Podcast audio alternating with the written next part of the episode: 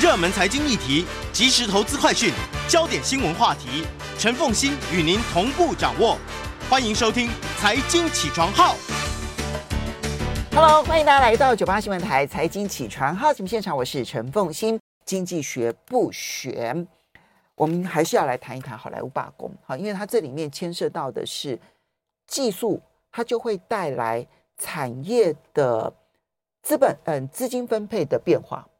而这个资金分配的变化，就是此次罢工最重要的原因。所以我们要看技术是如何影响到了一个市场的运作。好，那我们现场的是台大经济系专任副教授冯博翰冯老师，也非常欢迎 YouTube 的朋友们一起来收看直播。不过在进入这个深度解析之前，我要问两个问题。第一个是，请问一下老师，《芭比》跟《欧本海默》好看吗？我都很喜欢，我两篇都看了，很好看，而且让人耳目一新。嗯，如果我们看今年一月到六月票房最好的十五部电影，有十四部片尾是数字，它是续集。哦，都是一个一个 IP，然后再衍生出来的续集、续集再续集。对，要不然就是重拍、翻拍。但是芭比跟奥本海默他们是全新的故事。OK，光这一点其实就很难得。对，然后好，算不要剧透，那就是好看就对了。对对，对你来说是难得的哈。好来。第二个部分呢，就要来问的是，我最近其实特别有感受，只要全世界啊，其实随时在上演各种罢工啊、呃，有的什么铁路工人罢工啦，哈，然后这个航站的罢工啦，哈，然后或者是这个交通运输工具的集体的大罢工了，哈，那么或者是物流的罢工了，哈，码头工人的罢工，这一些罢工，坦白说，其实对我们的日常生活影响也很。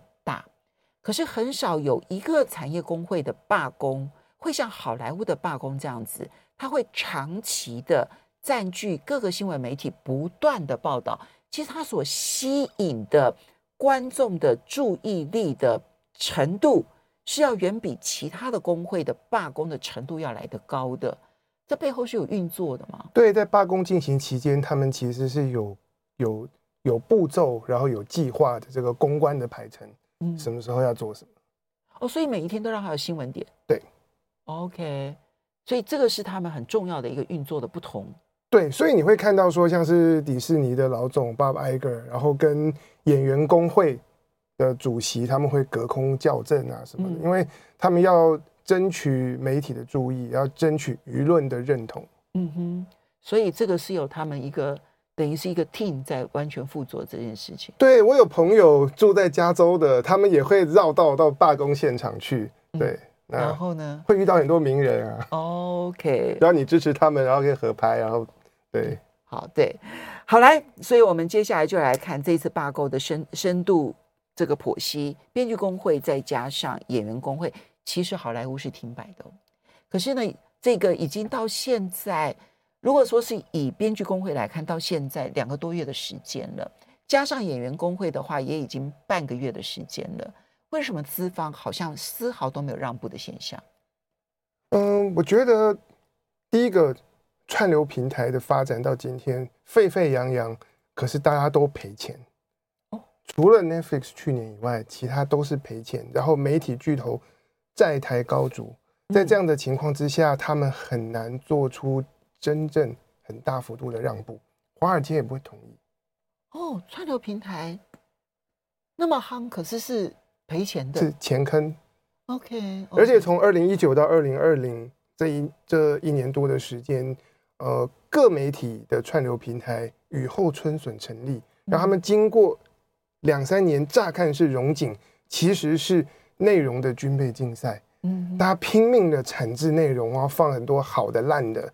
然后制作成本节节高升，嗯，但没有办法换成收入，所以它不只是红海，它根本就是血红的红海。对，现在的娱呃影剧产业其实变成一个血红的红海。不过这是另外一个课题。当我们来看罢工的时候，如果我们回顾过去一百年的罢工史，你会发现好莱坞的罢工总是出现在剧烈的技术变迁。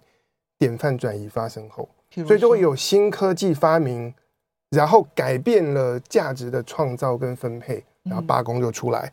比方说上一次的双罢工，演员跟编剧同时罢工是发生在一九六零年。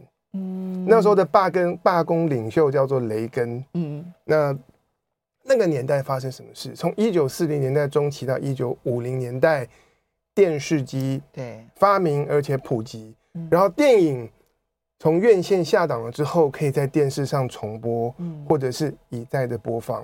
所以一九六零年的那一次罢工，雷根的带领之下，他们推动了这个重播费的制度的建立。嗯。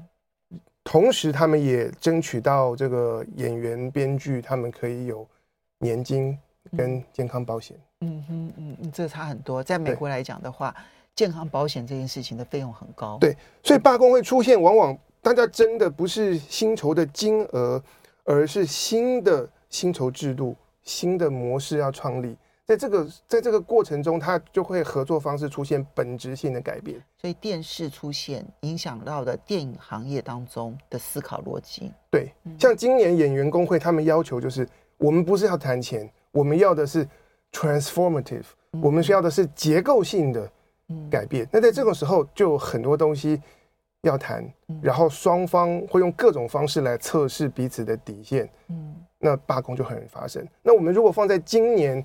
新科技是什么？串流平台开始普及，嗯，然后 AI 的应用成熟，横空出世，现在到处都是这个，到处都是 AI，所以串流加上 AI 这两件事，成为今年罢工的最主要争执点。嗯，那你觉得对于这一些资本家来讲，他们完全那如果说我今天不是说你要给我加薪，我要的就是我们把那个。串流平台上面借由科技所产生的新营收做重新的分配调整，为什么不能呢？好，这个是好问题。第一个串流平台，他们说新营收还没有出现，这是我们的梦。可是我们如果具体来看，呃，可能我们身为观众觉得说啊，通过 Netflix、Disney Plus，大家看到的世界各国的影集、好作品，可以看的东西变多了。嗯，但是如果我们回顾。美国编剧工会的数据，从二零一九年到二零二一年，节目变多，可是工会的编剧有工作的人减少了九个百分点。同一年里面，有工有工作的减少了九个百分点。对，因为美国的这个工会他们是这样的：你需要先有一定的资历，然后你需要有跟这个大片厂的。这个合作你要有 offer，你才能够加入工会。然后你付的这个会费是要根据你的年收入哦，抽一个趴数。所以你当当你是这个呃超级编剧的超级编剧的时候，你要缴的也比较多，所以他们就需要申报我的工作以及我的收入。那所以他的数字是很精准的，对，数字是很精准的，对对对，这是他们必须要像报税一样来报这件事情。OK，那而且从二零一九到二零。二一年，这个所有工会编剧的总收入少了两亿美元，从十三亿降到十一亿。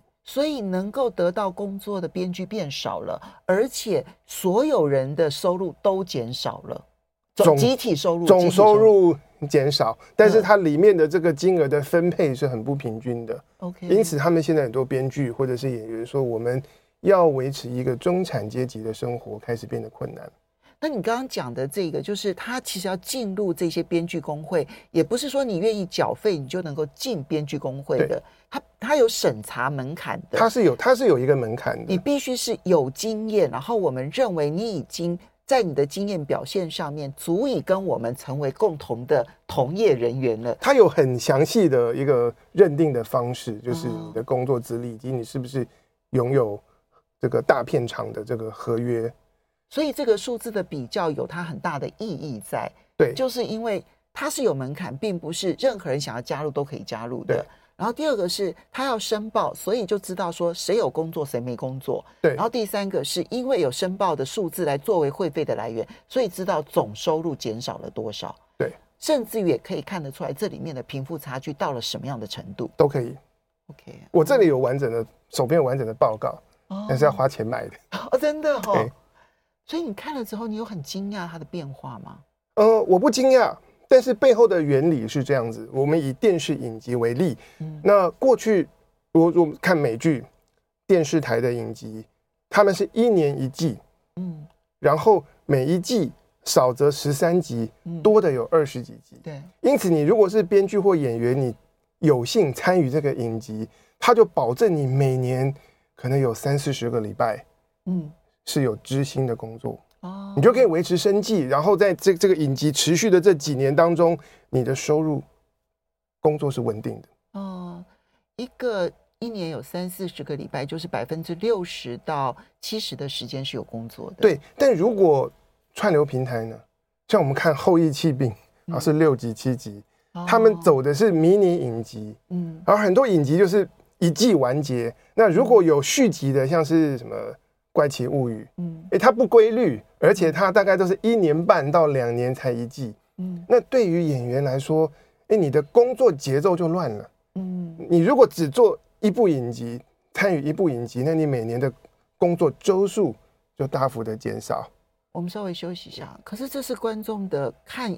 影集的方法改了。欢迎大家回到九八新闻台财经起床号节目现场，我是陈凤欣。在我们现场的是台大经济系专任副教授冯博翰冯老师，也非常欢迎 YouTube 的朋友来一起来收看直播。好莱坞的罢工这件事情，其实是一个新技术的一个变迁所导致的分饼的结构性，必须要做通盘调整。哈，那目前跟我们所想象的那个风光光鲜不一样的是。串流平台除了 Netflix，通通赔钱，啊，所以资方其实并不是赚钱的一方。然后从另外一方来看呢，就是贡献劳务的这一方，他们的生活变得更加不稳定，他们的收入集体来说，平均来说是减少的。然后呢，有工作的人人数也减少了，所以他们的工作甚至于很难让他们维持。中产阶级的生活，而他们要在加州生活，这个困难度就变得更高。对，好，那么可是这个萎缩这件事情，我这边先题外话请教一下冯老师，会不会是因为海外竞争变多了？会，这是另外一个原因。嗯哼，因为现在对对 Netflix 的营运来说，它不需要只靠美剧啊，嗯，然后还有韩国，还有世界各地的作品，嗯，所以。从整个大的趋势来讲，我觉得好莱坞在全球影视产业的整体影响力是会慢慢缩小的。嗯，我们仍然会看到那些爆款，像是奥本海默或者是芭比，可是那些中型的介在中间的那些作品，可能会被世界各地的作品所取代。嗯，所以这个也是一个大的趋势，哎，对。所以对于好莱坞来说，他如果没有认清他们萎缩的。大趋势的话，那么永远你今年会比去年可能不会更好。对，所以也是今年的罢工，我觉得比方说对 Netflix 的冲击没有那么大，它可以它可以仰赖韩国作品，还有其他，它在在在在欧洲各国、亚洲各国也都设了他们的这个影视的产制中心。因为西语系的作品很多也非常的精彩。对，OK。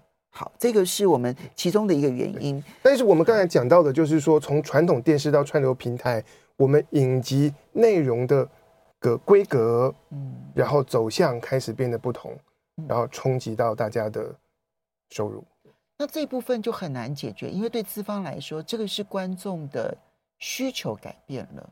因为观众现在并不想要去追十三集，他可能觉得六集、八集、十集。是他时间上面的恰恰好，所以这个是观赏这个影集的艺术艺术品味的方法改变了。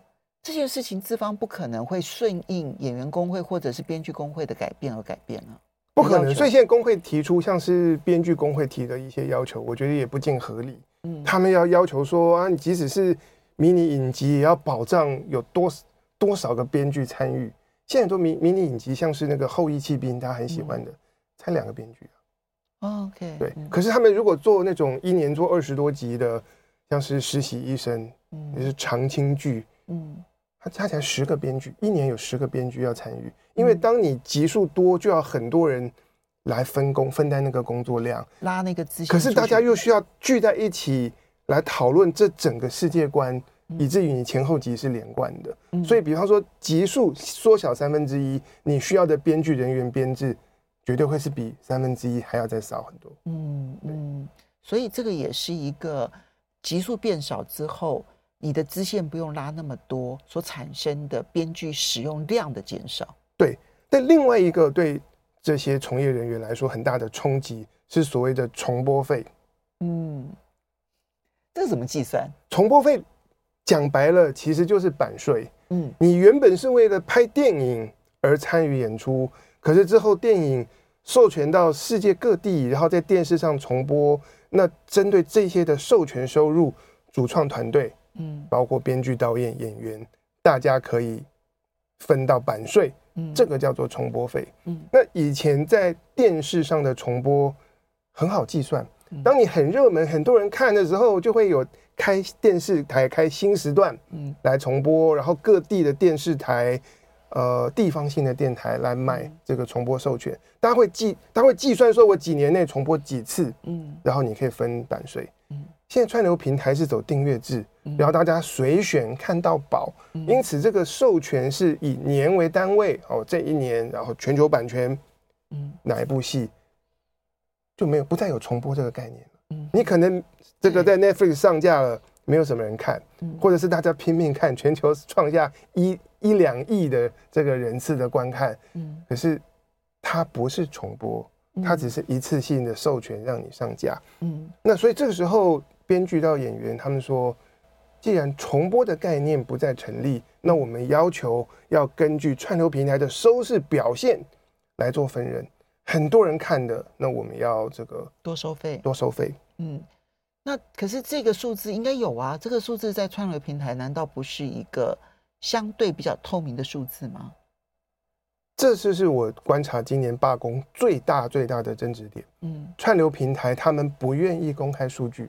我如果要根据收视表现来分润，那我要先公开，让我的收视数据是可以被检视、可以被验证。那我们看到的，比如说什么鱿鱼游戏，然后在哪一个国家地区，它的那个呃看的数字是第一名，然后多少人观看这些数字，Netflix 只，公布排行榜，然后关于收看的数时数跟人次，他们只公布全球前十名的，OK，其他的东西都不知道，所以它只有锦上添花的。但是剩下来的就通通都不通通。对这些串流平台来讲，数据是它的机密，嗯，是它赖以为生的根本，它太宝贵了。然后它不会平白无故把这个数据公开说，哎，哪一部戏多少人看，然后观看时数，这是他们自己的秘密，他们不愿意公开。这是竞争要素吗？从你的角度来看，这些数据真的是他们的竞争要素吗？我认为是。OK，对，嗯，这这是这是第一点。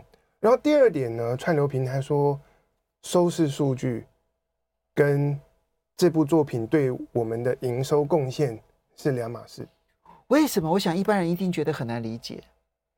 因为对串流平台来讲，你一部作品要对它有贡献，你需要能够帮它带进全新的订户。哦。大家原本不订 Netflix，但是因为由于游戏，所以我订。如果我是现有的观众在看的话，那我的。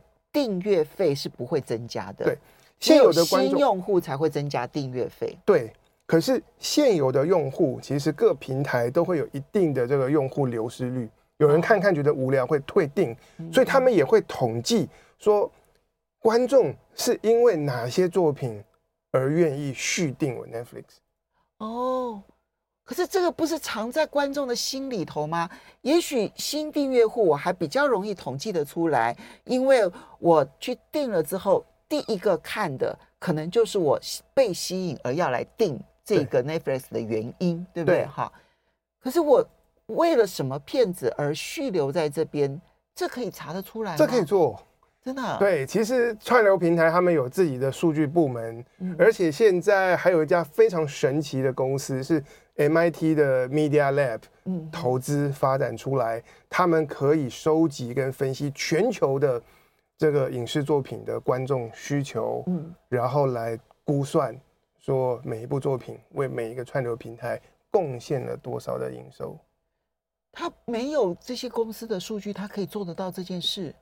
呃，他背后他的股东还有 Sony，嗯，然后有 HBO 之类的，嗯、这家叫做 Parrot Analytics，嗯，就是鹦鹉数据分析，嗯，但是总之这是背后是有方法的。嗯，但现在串流平台说，哎，你们演员要求公开收视数据，但我告诉你，收视数据跟营收是脱钩的。嗯，对。那现在如果有一个第三方公司，Pearl 也并不是被这些串流平台所聘雇的嘛，哈。现在我看除了 Netflix 以外，几个主流的平台都是 Pearl 的客户。Disney Plus 也是，我上他们的公司网站看过。他们为什么需要去使用 Pearl 的服务呢？Pearl 除了帮帮你估算这个第三方来统计收视，然后估算你对串流平台的价值，嗯、他们还有一个产品一个卖点，叫我你影集拍出来了，我帮你判断它跟哪一个串流平台的匹配度最高，然后你可以设法把你的作品。卖过去。哦，对，哇，台湾的台剧应该要去买他们的服务，所以他们创了一个叫做 Affinity Index，就是做、嗯、就是适配性，对对对，是做是做这件事情，嗯，像是呃 HBO 就是华纳媒体集团，他们现在开始放弃自己的内容自己播，那我拍出来的东西，我就是授权到最匹配的那个串流平台，然后去创造创造我的现金流，创造营收。我相信像是 Parrot。所做的这样子的分析，嗯，对他们来讲是很重要的。嗯，所以它分两部分，一部分是制作方来讲，把影片影集制作好了之后，我要放到哪一个串流平台可以获得最大利益，或者我可以谈判出最好条件这件事情，我可以利用 Pearl 的 AI 服务来帮我去。计算出、判断出最佳的选择。对，而对于串流平台来讲，他在挑选作品的时候，也可以用这样的方式来挑选他认为最适合他的平台、可以贡献度最高的作品。所以两边都可以利用他的服务，然后得到自己的利益最大化。对对，现在有陆续开始有这样子神奇的这种数据分析公司。我相信 Pearl 的不会只是唯一的一家，嗯，可是他们的。这个大股东以及这个 MIT 的背景，对啊，对，觉得可是他的方法是怎么来的呢？他没有公布，这就有趣了。他他这真的是凭着他是麻省理工学院媒体实验室所出来的技术，然后再配合着有 Sony 投资，对不对？哈，有这个呃 HBO 是不是那个的投资？所以背他的 background 很强大，让大家相信你的数据应该是真的。对，我相信他们一定会去跟客户沟通，可是他没有要对大众说明。哦，对，他对大众，他有部落格，然后三不五时发表他们的这个媒体观察，是分析的结论。嗯哼。那错嗯对，那总之回到这个演员罢工，关于按关于串流平台分润这件事情，目前工会的一方就说，既然你串流平台 Netflix 不要公布自己的数据。那我们找 Parrot Analytics 这样子的第三方公司嗯来做调查，根据他的分析来做分润，好不好？那串流平台说 No，No way。好，这就分两部分。刚刚前面提到的是编剧跟演员的年收入减少这件事情，它跟整个的影集的呈现模式改变是有很大的关系。对，这个部分资方不太可能会让步，因为那个牵涉到观众的需求。那我觉得编剧这部分恐怕也很难争取得到，但是有关于所谓的重播费，然后用新科技当中所计算出来的利润价值，这个是一个争执焦点。我们休息一下，马上回来节目现场。欢迎大家回到九八新闻台财经起床号节目现场，我是陈凤欣，在我们现场的是台大经济系专任副教授冯博翰冯老师，也非常欢迎 YouTube 的朋友们一起来收看直播。那这一次的好莱坞罢工事件，其实凸显出来的是背后的。产业颠覆的剧烈变化，让这里面的所有的从业人员究竟应该要用什么模式来生存？我觉得就是一个很大的考验了。因为不管是前面提到的，呃，影集的拍摄的数量以及它的叙事的延展性方法都已经不一样了。对，好，这就会使得你使用的编剧量出现了剧烈的变化。这是为什么看到很多影集，但我们看到的编剧的工作时数减少的原因。对，好，收入当然也就减少。那另外一个就是因为串流平台，所以呢，我们已经没有再像电视这样子，好，这个时段重播就是就付一笔重播费，已经没有这样的事。随选随看，而我们付的是一整个月的一笔钱。对，那这个时候每一个影集里头该分多少钱，是多少的贡献，它就变成了一个很高的技术，而这个技术串流平台视为机密数据。对，外在虽然有公司可以做这种评估，可是不愿意用这个评估来分配给员呃这些员工。对不对？对，他们不愿意公开这个数据。目前我看到的新闻报道，串流平台愿意雨露均沾，大家拿的钱都增加。嗯，可是他不要按照表现来分润，因为当然按照表现，数据就公开。他宁可我不要公开，然后我那个我我觉得收入增加，订户增加，哎，你好看难看的，大家的那个的的这个分拿到的这个版税都都一体适用的增加。好，那么。嗯，另外还有一个争执的焦点是 N A I 人工智慧。对这个部分，你觉得争执点有解吗？这个争执点，哎，我觉得有解。我目前看到两边的校正，就装腔作势的居多。嗯，但背后有一个很深层的恐惧，就是新科技它永远可以辅助人类，帮助你更强、更有生产力。嗯，也可以取代人类，让你原本的工作。变成可以由机器来做，我觉得越之前的越容易被取代。对，资深的相对来说，他反而可以利用 AI 来工作。对，你有经验，然后有统合能力，有好的品味的 AI 帮你增能。嗯、可是对于很多人来讲，嗯、你做的事情是 AI 可以做的跟你一样好。嗯，那他们可以达成共识的机会的原因是？呃，现在演员这里的最大的争执点，可能大家想不到，是针对群众演员，就所谓的 background actor。演员工会现在有十六万人，这里面有三到四万的演员，就不是那些大明星，是这些群众演员。他们演的是那种没有名字的角色，或者是在从头到尾他不用开口讲话的临时演员。对，哦，对。我可以用 AI 技术取代就好了。呃，现在这些临时演员或者群众演员，他们去拍的时候，常常会被带到一个特殊的摄影棚，然后非常多的摄影机，然后帮你做 3D 扫描，所以你的整个演出是被全部被记录下来。那他们之后要去训练 AI，或者是他截取了你的影像，你的这个背景的表演，比方说是篮球场边那个观众在那边敲加油棒，当啦啦队这些东西，他可以拍了，可以记录。那以现行以过去他们的合约来讲的话，这些群众演员被录制的素材，嗯，这个呃资方是可以任意使用，嗯，对的，那是他们的资产。对，我昨天上媒体看了其中一家公司那个合约，它出现全宇宙 跟跟永恒，什么意思？就是说你你参与这个演员要演出，然后你一天的拿一天的工资，然后我们帮你拍摄，然后做了影像的扫描。之后，我们这个资方是可以在全宇宙，然后永久性的来使用这个素材。所以，他的所有各式各样的表情、反应等等的，他可以在篮球场上面出现，他可以在呃，比如说是一个游行的场面出现，然后他可以在一个比如说这个嗯，就是嗯，就是抗议的事件当中出现。它也可以是，比如说我们要举要发那个战争那种古代的战争片的时候，就变成战争士兵。其实台湾现在也有这样的技术啊，我们这些人选之人，然后里面那个 在在在在街头抗议的那个群众，或者是选举造势大会的那个群众，嗯，我们没有那么多演员去拍啊，一部分的人扫描，然后之后可以用这个数位的影像的技术，然后把它复制变成很大量，然后各自都不同的人。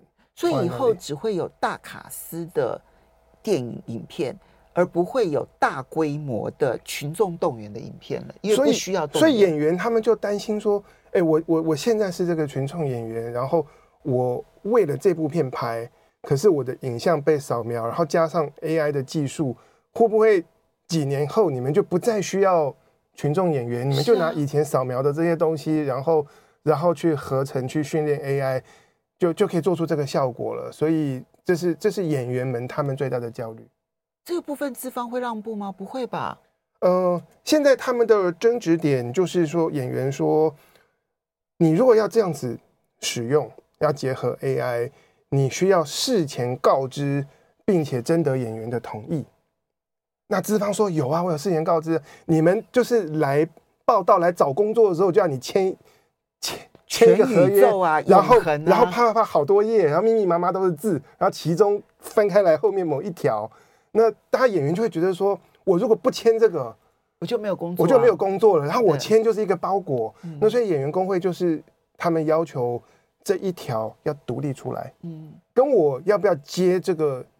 演员的工作没有关系，嗯，而是你之后要拿我的影像去训练 AI，然后去做这些东西的的时候，你要独立出来告知我，然后征得我的同意，然后同时要付费。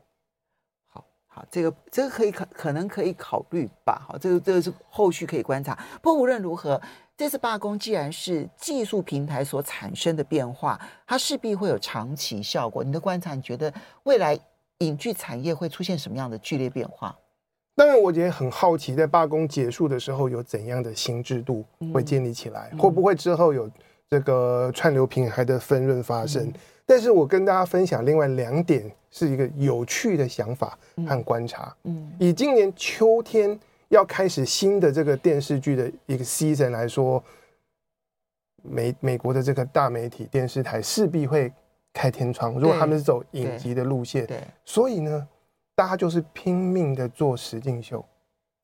第一个实境秀便宜，嗯，第二个在过去他们在电视节目的占比没有那么大，嗯，对。以 ABC 电视台来说，就是礼拜一到礼拜五每天黄金时段三小时，加起来十五个节目。